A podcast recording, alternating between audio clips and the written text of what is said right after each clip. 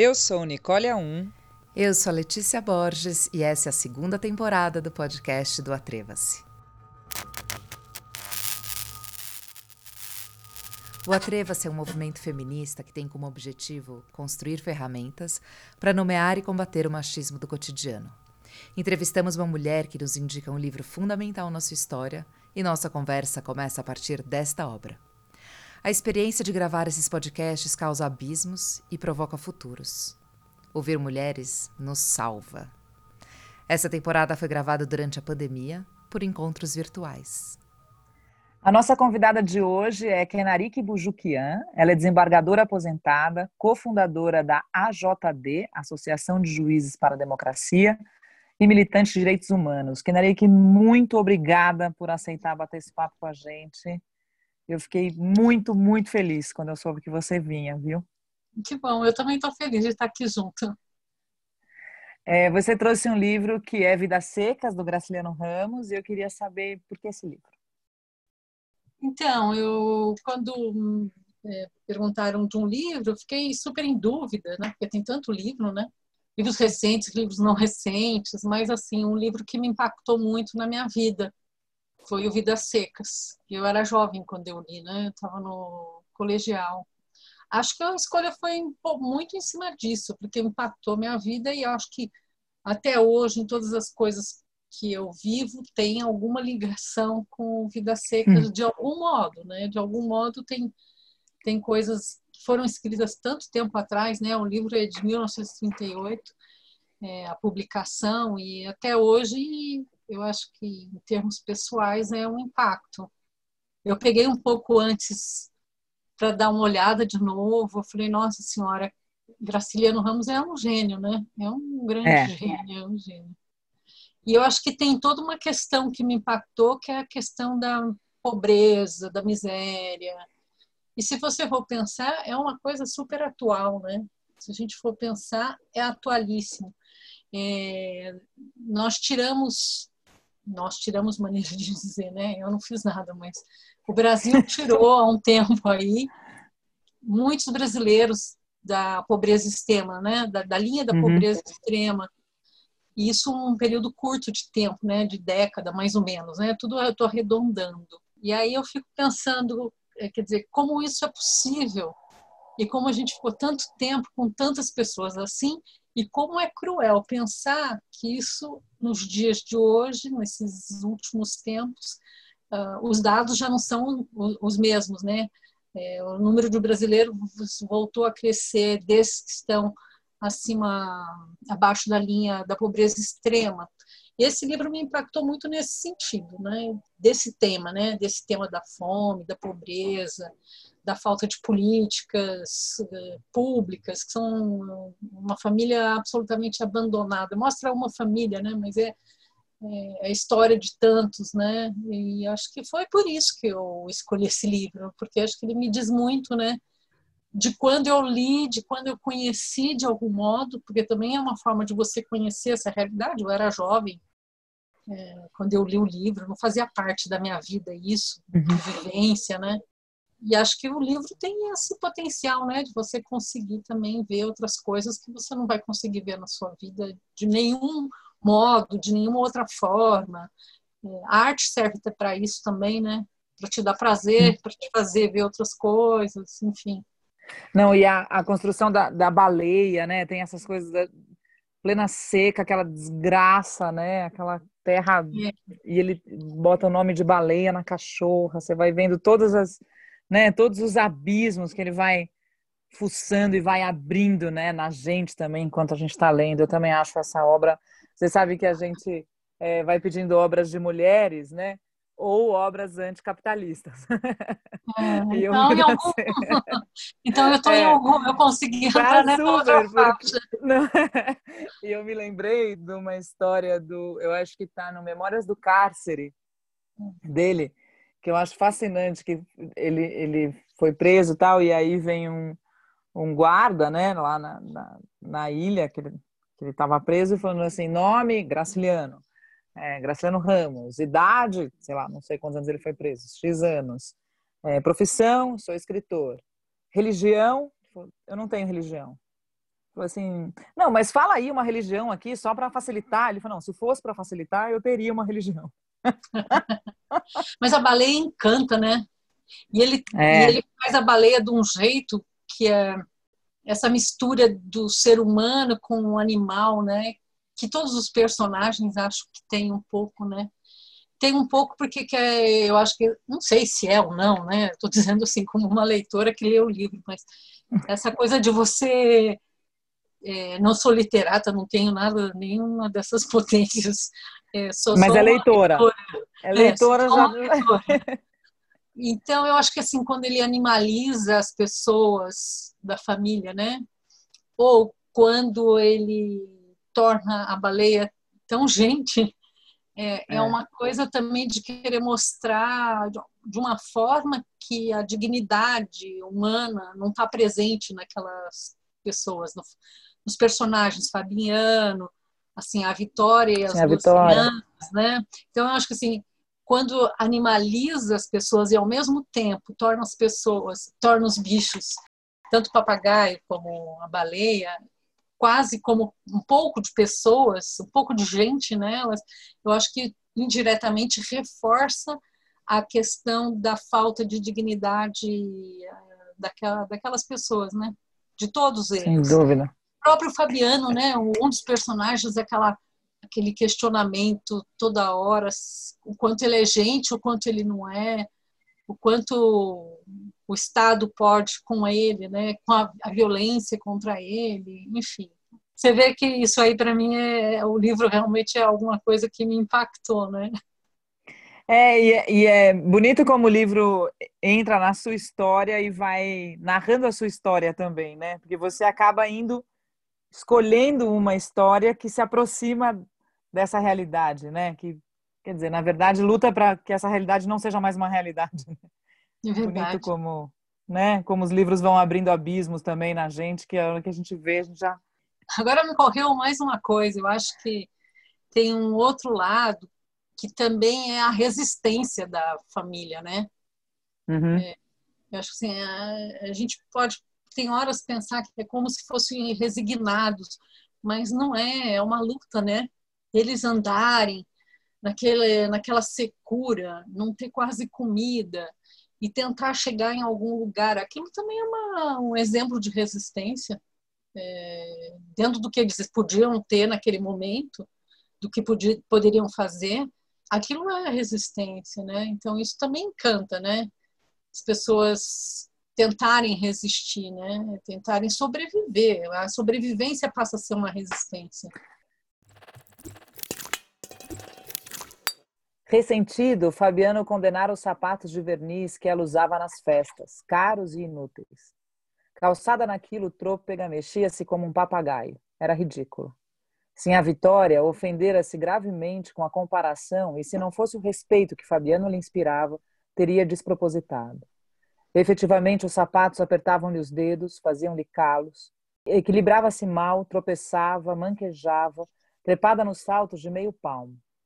Devia ser ridícula, mas a opinião de Fabiano entristecia muito. Triste, né? É muito triste. Mas sabe que uma coisa que na época que eu li, acho que eu não tinha a dimensão desse trecho como hoje eu vejo, né? É, é bem a gente vai mudando, vai aprendendo, né? Como eu disse, eu estava, era, devia ter uns 16, 17 anos quando eu li o livro.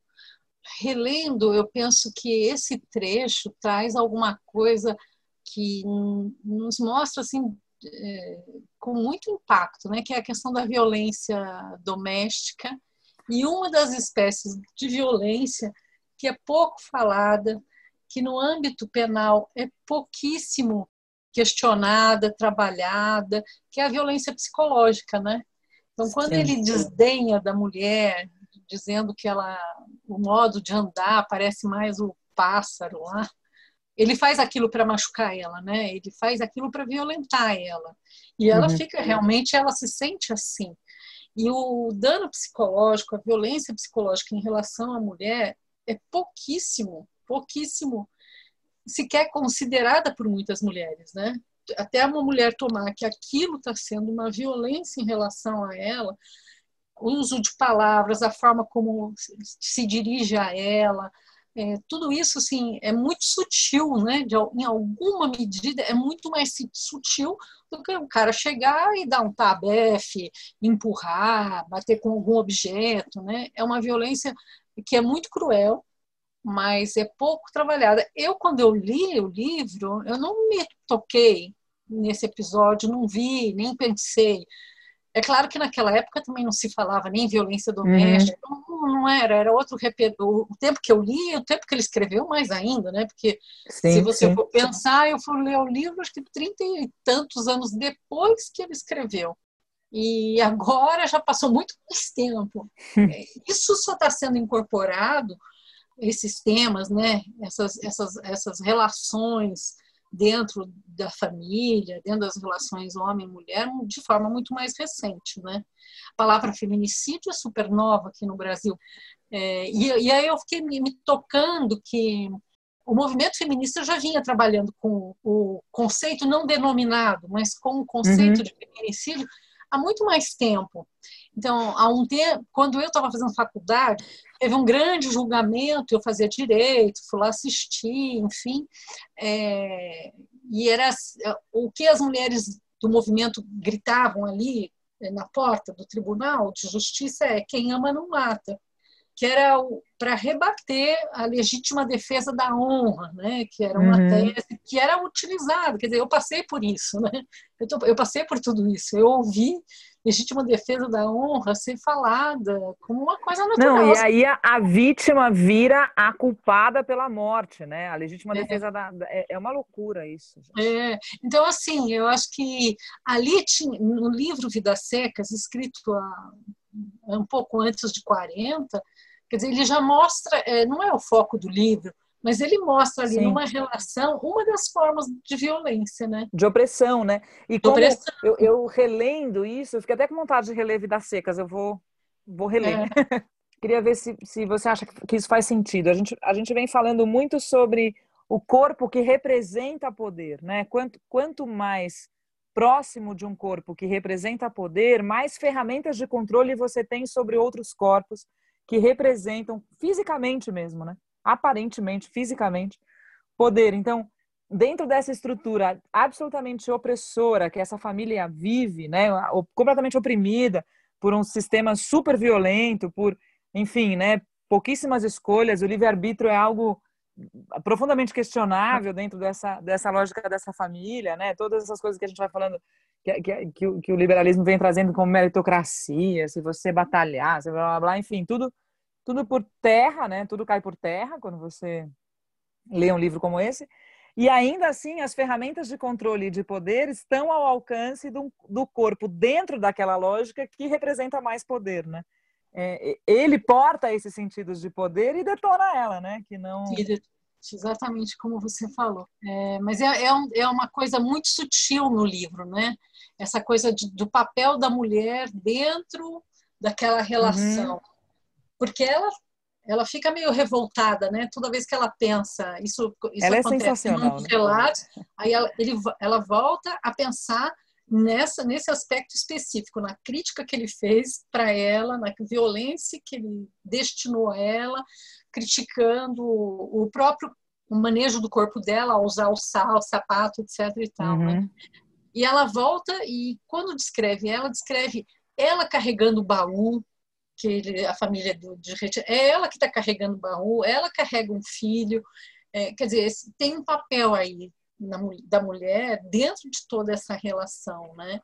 E em alguns momentos é como se ela também assumisse alguns protagonismos, né? Uhum. Quando ela faz a, porque ele, o, o homem, né, do livro, o Fabiano, tem dificuldade lá com as contas, etc. e tal, mas ela consegue fazer as contas, né, do quanto ele tem para receber depois quando ele está trabalhando na fazenda, etc. Então, então mostra também outras outros papéis, né, da mulher. Sim. E nesse sentido, né? Alguns momentos ela quase como que chefia, porque vai ela adiante na caminhada como retirante, né? E eles vindo atrás. E essas coisas eram muito mais sutis para mim quando eu li uh, jovem. Agora eu estou enxergando de uma outra forma sobre escancara, um né? É. Tão maluco. É. Não, e agora você falando isso, eu lembrei de uma coisa que que parece distante e não é, né? Eu soube de um casal de amigos meus, gente. Gente jovem, descolada, interessante, né? Enfim, gente que está aí no mundo pensando. Que ela entrega o cartão de crédito para ele pagar a conta no restaurante, para o garçom não pensar que o dinheiro é dela. Ha! É. Né? Então, Como essa, essas estruturas tão presentes na no, nas nossas vidas, né? né? Como tão presentes. Olha, eu preciso ter uma ideia, eu sou separada atualmente, mas quando eu casei, é, eu quis adotar o um nome, sobrenome do meu marido. E achava que era uma coisa de, de social mesmo, não vão pensar o quê, não sei mais o quê. Olha que coisa maluca, né? Hoje eu olho para trás e falo assim, nossa, tão sem sentido, né? Tudo isso. É, é. Tão sem sentido, mas como essas rupturas são, são feitas ao longo dos processos coletivos, e aí a importância dos movimentos feministas, e também que acabam impactando uh, nessas decisões que vão para o plano subjetivo. Né? Então, o coletivo Sim. do movimento feminista, com avanços com reivindicações, com luta, conquistas, é, vão dando esse espaço para que cada mulher consiga dar passos ah, no, no, âmbito subjetivo, de rompimento, de querer, de consciência, enfim, de todas essas situações, né? Hoje, Muito se eu tivesse isso. casado, eu não teria colocado o, o, o nome dele, né? É, não teria colocado a relação de, de, de posse em relação ao corpo da mulher, e aí, é. externamente, o que vem é o nome social, e aí você coloca, né? Mas é, são coisas que estão muito arraigadas ainda, né? E quem tem feito esse trabalho é, são os movimentos, são mulheres que estão aí nas lutas há tantos anos, né? Tantos e tantos anos. E vai e agora com riscos, né? E agora com Opa. tantos riscos que a gente está vivendo nos últimos é anos mais recentes, né? Um, como um projeto político mesmo, né? Como um projeto de Estado que, é. que quer se implantar ao contrário de tudo que a gente possa imaginar que fosse possível dentro dos parâmetros da nossa Constituição e dentro dos parâmetros do ordenamento jurídico internacional e regional com os quais o Brasil se comprometeu, não é? Vivemos tempos muito, muito difíceis mesmo, né?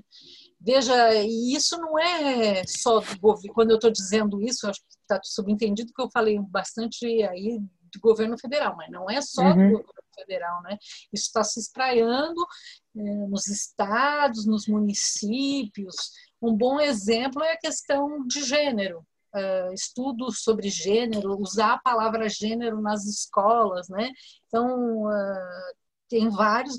Isso começa assim, o governo federal fazendo essa política, né? Através de vários, várias questões, vários âmbitos. Um é do âmbito internacional, o Brasil ficou proibido de assinar os, os, os funcionários que atuam né, na esfera internacional estavam proibidos de atuar, assinar qualquer documento do Brasil que fizesse referência a gênero. Então, por aí a gente começa a ver que nós temos no âmbito internacional essa posição. Aí nós temos a política dentro disso, isso vai se espraiando, né? Escolas que não podem mais escutar a gênero. Eu sou de São Paulo, aqui no estado de São Paulo, o governador mandou apreender, isso acho que foi no ano passado, né?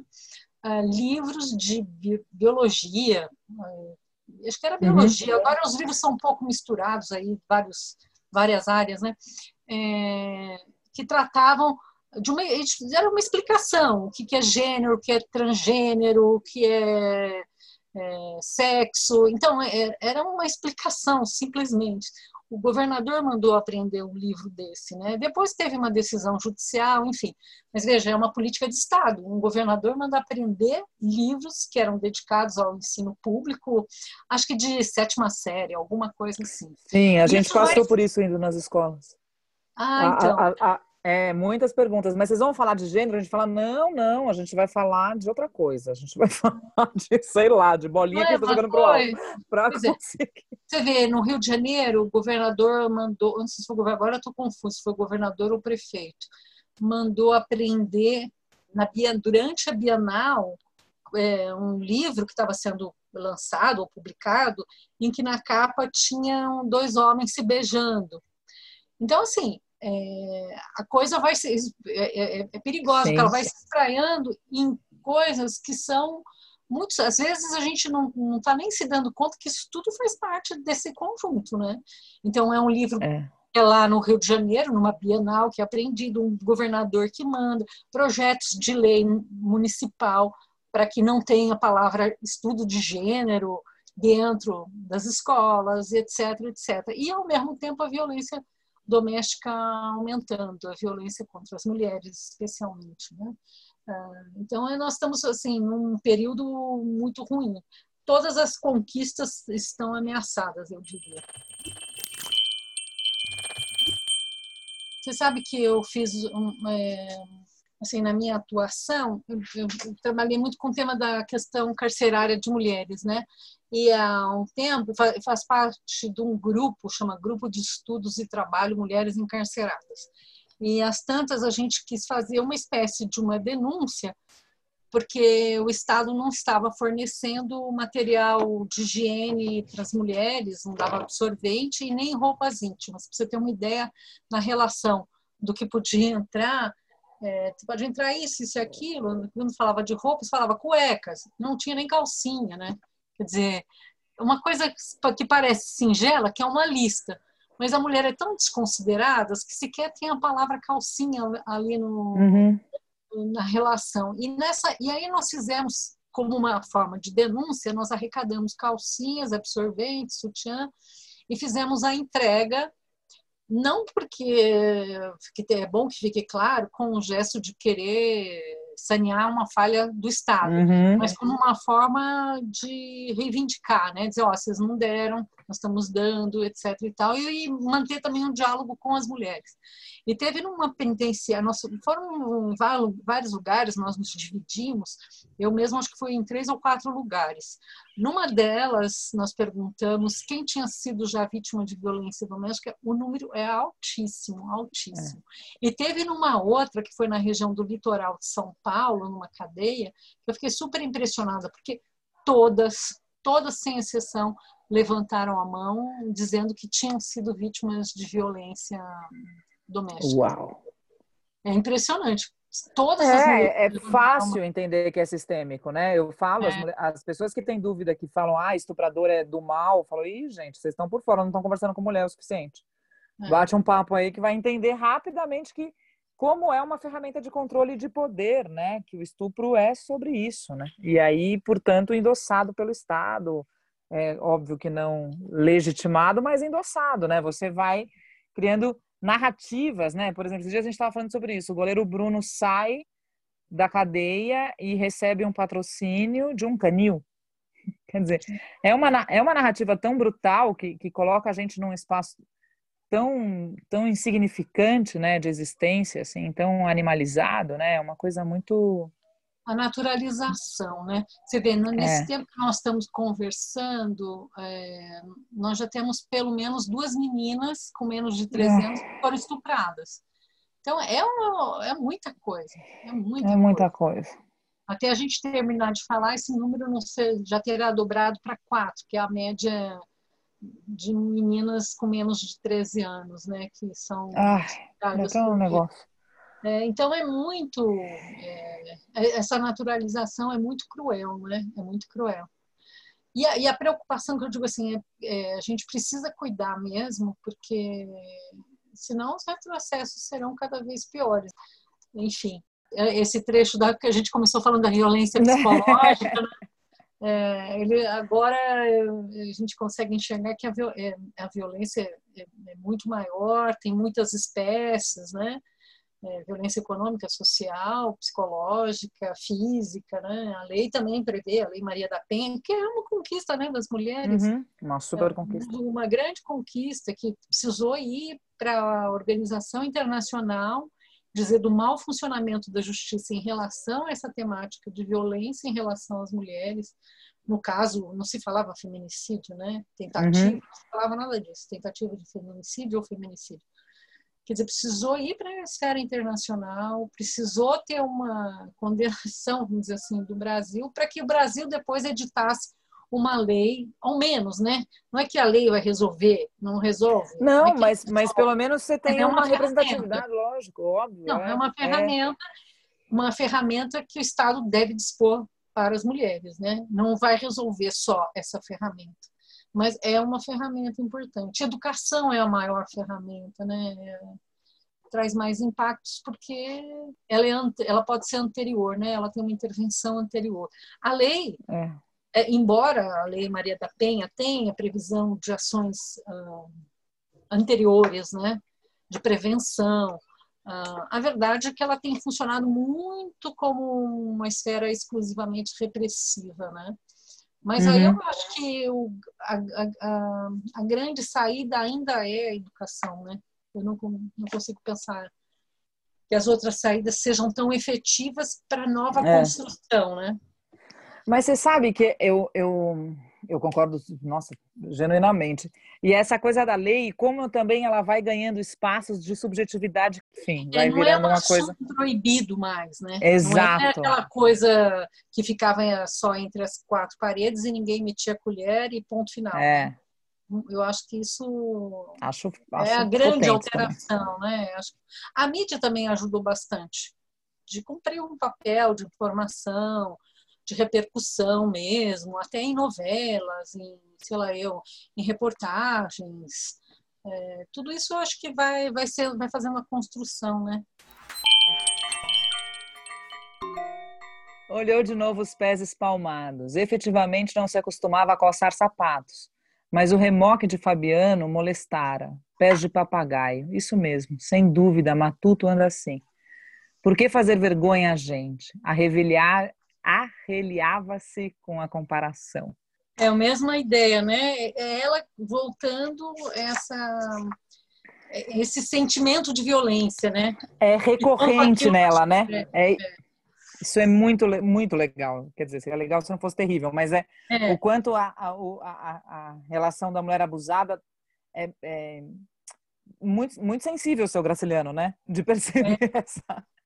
Pois é, e você vê que naquela época pouco se dizia sobre violência e ele colocou aqui, de alguma forma, é. ele colocou essa, essa violência, né? Que a gente não, é. não nominava, não nominava. Violência psicológica, imagina que a gente nominava isso. Total. 38, não, a gente fala isso, né? Não, mas ele nunca me bateu até hoje, né? É. é. Tem aqui um, um, trecho que, é, que é sobre as contas, que, é, que você citou, que eu acho bacana Sim, a Vitória fazia contas direito. Sentava-se na cozinha, consultava montes de sementes de várias espécies, correspondente a mil réis, tostões e vinténs, e acertava. As contas do patrão eram diferentes, arranjadas a tinta e contra o vaqueiro. Mas Fabiano sabia que elas estavam erradas e o patrão queria enganá-lo. Enganava. Que remédio! Fabiano, um desgraçado, um cabra, dormia na cadeia e aguentava zinco no lombo. Podia reagir? Não podia. Um cabra. Mas as contas de Sinhá Vitória deviam ser exatas. Pobre de Sinhá Vitória, não conseguira nunca estender os ossos numa cama, o único desejo que tinha. Os outros não se deitavam em camas? Receando magoá-la, Fabiano concordava com ela, embora aquilo fosse um sonho. Não poderiam dormir como gente, e agora iam ser comidos pelas arribações. Então, numa suave, em suave período de pandemia, nós lemos das secas, a secura que esse livro tem, com a secura do Graciliano, mas é, eu acho que esse trecho também. Então, ela fazia, ela fazia contas, ela tinha uma certa, entre aspas, uma liderança aí dentro do núcleo em algumas questões, porque sim, ela sabia sim. fazer conta, ela se colocava muito. É, melhor em, em relação a ele, né? Embora ela não fizesse conta de de papel, no papel, com caneta, ela fazia com os, com os grãos, com, né, usando contas, né, como se fossem aquelas contas que as crianças aprendem quando são pequenininhas ou aprendiam, acho que hoje não é mais assim.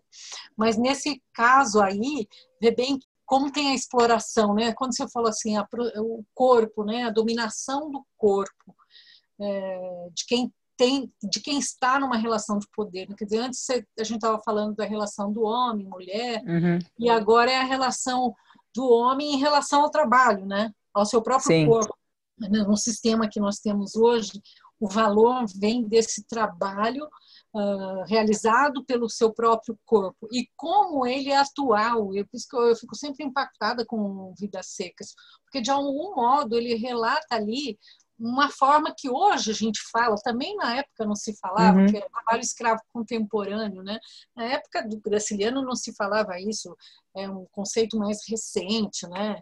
Uh, mas o, o que eu acho que é interessante é mostrar que isso é um problema da estrutura do Brasil, né, que vem da estrutura do Brasil. Né? Ele, ele uhum. vai além da exploração do trabalho. Né? Nesse episódio, Sim. que o dono da fazenda é, não quer pagar. Na verdade, é assim, é uma forma de não pagar ele direito, né? entre, pagar direito entre aspas. Isso é uma coisa ainda presente. Se der conta, de 95 1995 a 2015, ou seja, nós estamos falando de um período recente, né? Nós estamos falando de muito recente. Né? Cerca de 50 mil pessoas foram libertadas do trabalho análogo ao de escravo. É uma coisa recente, né? Esse conceito. E vamos pensar: 50 mil pessoas foram libertadas, fora as que não são libertadas. Que fora as que não, não foram. Então, o, o, o, dono lá, o patrão, você fala, ó, dono, eu vê que eu repeti uma coisa que você meio disse, né?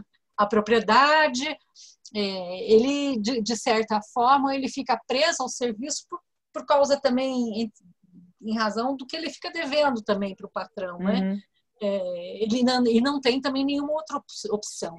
E a maioria dos que são libertados, hoje em dia, eles são libertados e estão vinculados ao que tipo de trabalho? Da agricultura e da pecuária. O, grande percentual está enfaixado uh, na zona rural por isso. Hoje tem muito também na, na, na área urbana, né? o trabalho análogo ao escravo, enfim. Agora, você vê que ele não consegue se desvencilhar daquela situação. Esse é um problema maior, né? Hoje a gente tem legislação internacional, Sim. a gente tem legislação local também que fala que caracteriza como crime, etc. Então, isso que o mercado faz em relação ao corpo do trabalhador é algo que é perverso.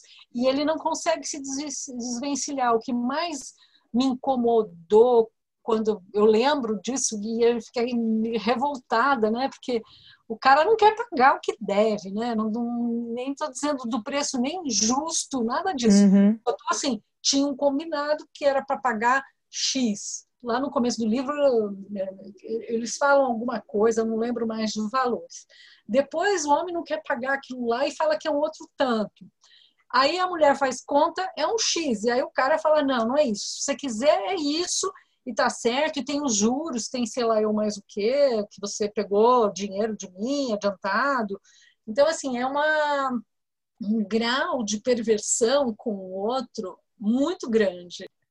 Não, Mas... e é muito interessante porque vai entrando em muitas camadas, né? Quer dizer, o saber dela é um saber desqualificado, porque não é um saber legitimado, né? Pela caneta, consegue. não é quem usa a caneta. É quem usa a caneta. Ela não, né? consegue, não consegue se impor, né? Quer dizer, embora é. seja o certo, Mesmo que ela tenha razão, né? Exatamente, é. isso é muito... Mesmo que ela tenha razão, o, a, o patrão sabe que ela tem razão, mas uh, ainda assim nós temos uma situação de perversão que ele consegue jogar nessa conta o que ele quiser. Os juros que emprestou, ou sei lá eu mais o que, etc, etc. E ele não tem condições de sair dessa situação. O mais perverso é isso, sabe? É isso. A pessoa tem que se sujeitar a esse mercado cruel. Que aí eu digo mercado nos estou fazendo um paralelo dos dias de hoje, né? É, o livro é de outro tempo, de outro uhum. momento do, capitalismo. Hoje nós temos um neoliberalismo uh, muito forte e hoje nós temos no Brasil uh, uma outra uma outra relação em relação ao trabalho, perdendo direitos, né? Os trabalhadores perdendo direitos. Então é tudo muito presente, eu acho, do, do Vidas Secas com outras leituras e, claro, com outro desenho do Brasil. Sim, sim. Mas a estrutura de dominação, de opressão, eu não vejo muita diferença no a concentra a fome. Por que tanta fome naquele período, né? Eles começam a caminhada, é, eles começam, eles não têm quase o que comer, né? Só um pouco de farinha.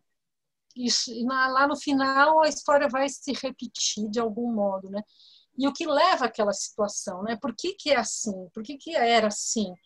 Não, não tem sentido ser assim, né? Hoje não tem sentido nós termos quase acho que um bilhão de pessoas no mundo passando fome. Não tem é, sentido é ter tanta fome aqui no Brasil. Não, não é para isso, porque nós temos, o Brasil é um país rico, tem espaço, tem tudo, né? E como a gente pode admitir que nesse momento tem alguém morrendo de fome?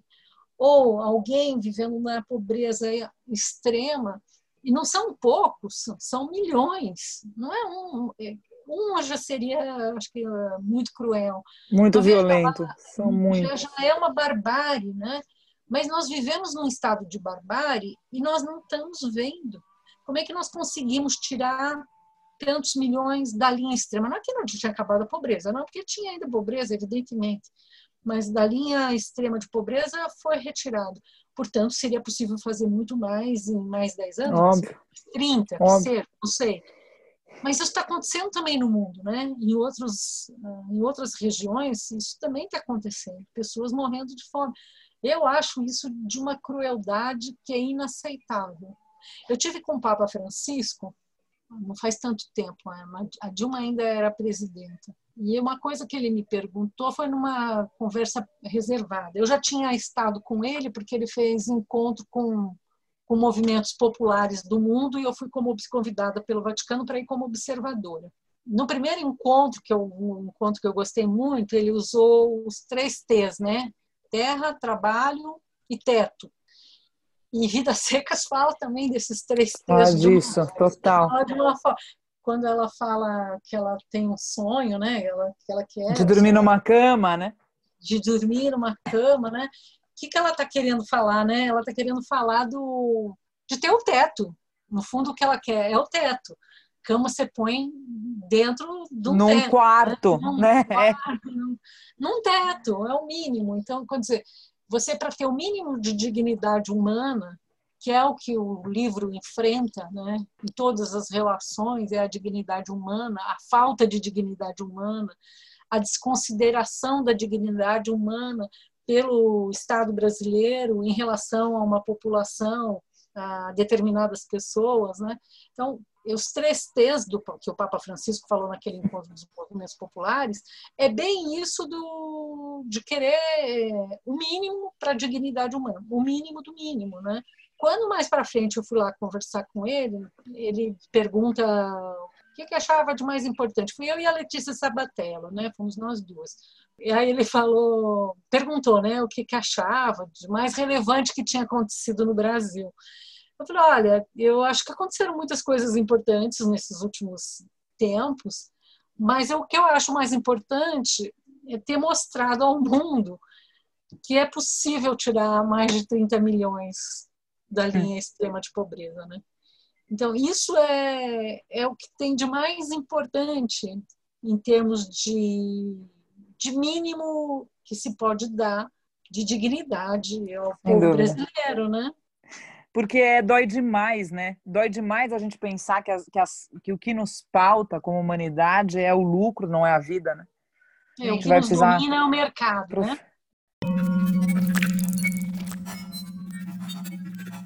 Se você encontrar uma adolescente passando pelas mesmas coisas que você passou na sua adolescência, o que, que você diria para ela?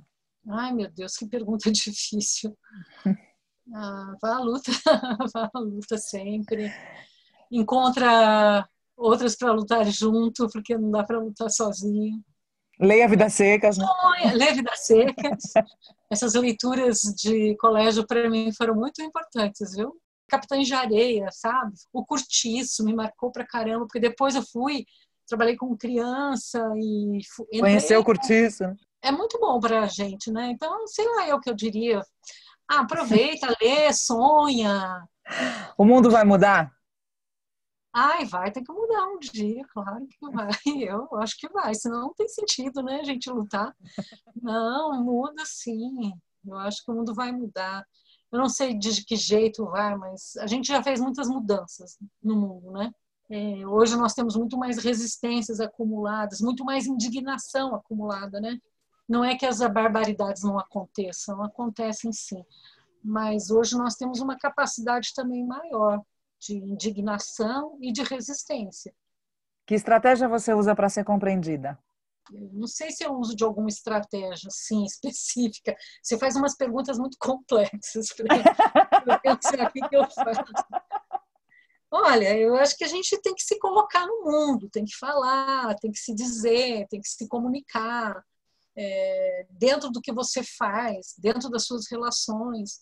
É, é, assim que a gente faz as pessoas entenderem o que a gente pensa, o que a gente sente, né? É, se mostrando. Às vezes é ruim a gente se mostrar, né? Porque a gente fica em foco, né? nem sempre isso é agradável.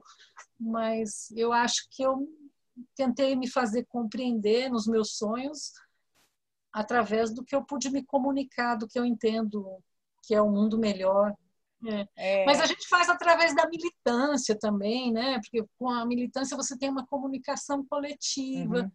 você está dividindo, você não é um sozinho, né? Você não faz nada sozinho. Construção uhum. coletiva do mundo melhor.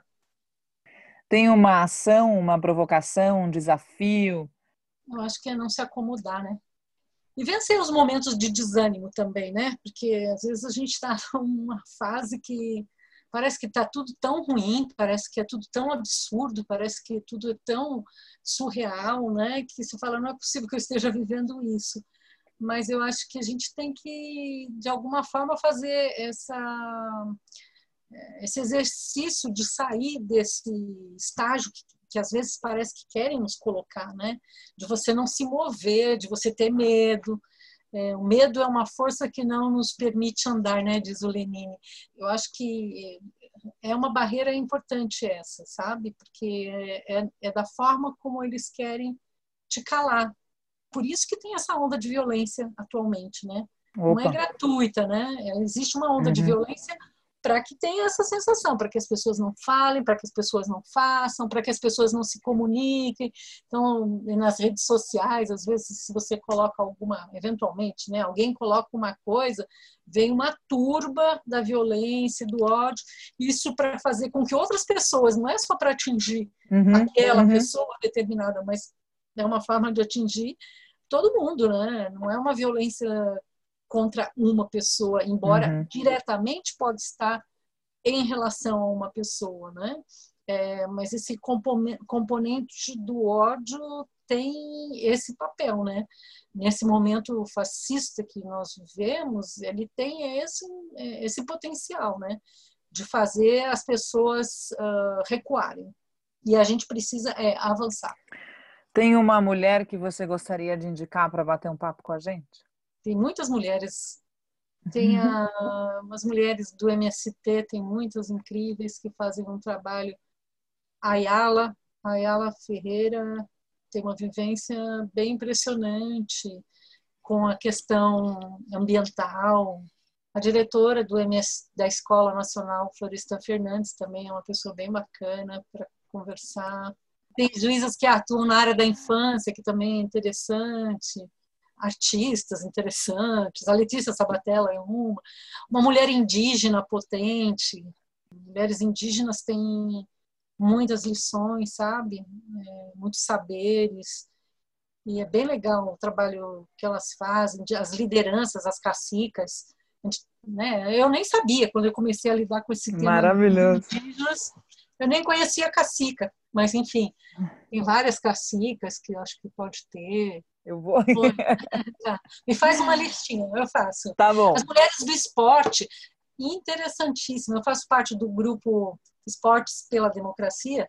Tem um pessoal muito ponta firme, muito comprometido. Hum, bom, a Sueli Carneiro, uma. Maravilhosa. Musa. Ah, daí tem muita mulher. Uma musa. Realmente conseguiria te dizer uma mulher só. eu faço, eu me comprometo depois a fazer uma grande listinha para você. Oba! Como é que se fala de igualdade, gente, dentro desse sistema absolutamente perverso e violento? Olha, você, vai encontrar a perversão em todos os lugares. Eu saí do hum. tribunal e me aposentei em 2019. Eu era da seção de direito criminal. Na seção de direito criminal eram 90 desembargadores, só quatro mulheres. Imagina ser uma mulher que não tem um padrão do pensamento conservador, sabe? Nossa Senhora! Isso se repete com muito mais frequência em todas as áreas, né? Isso não é uma coisa exclusiva do, do judiciário, mas nas estruturas de poder é muito forte. Sim, né? sim. Ah, você pode ver, vai ver como vai ser as eleições, né? Porque promete de vereança, né? Mudança, é, é. muita mulher jovem entrando. Muitas pessoas pretas, né? Maravilhoso. Tem sim, uma quantidade... sim, muitas. Então, de repente, também pode ser mais uma. Vamos mudando, né? Ouvida, né? Querida, eu quero muito te agradecer. Tenho vontade de conversar com você mais três tardes dessa. Tem uma, uma delícia, dá uma sensação de rede, de, de que a gente não está sozinha, de que tem muita gente que veio antes da gente, fazendo um trabalho lindo e importante, muito objetivo, mas também muito subjetivo. É muito bom saber que você existe no mundo ao mesmo tempo que eu. Eu fico muito, muito, muito feliz. Obrigada, Nicole. Obrigada, Letícia. Muito obrigada. E, e, então vamos se falando, né? Um beijinho para vocês. Bom trabalho. Beijo, obrigada, viu?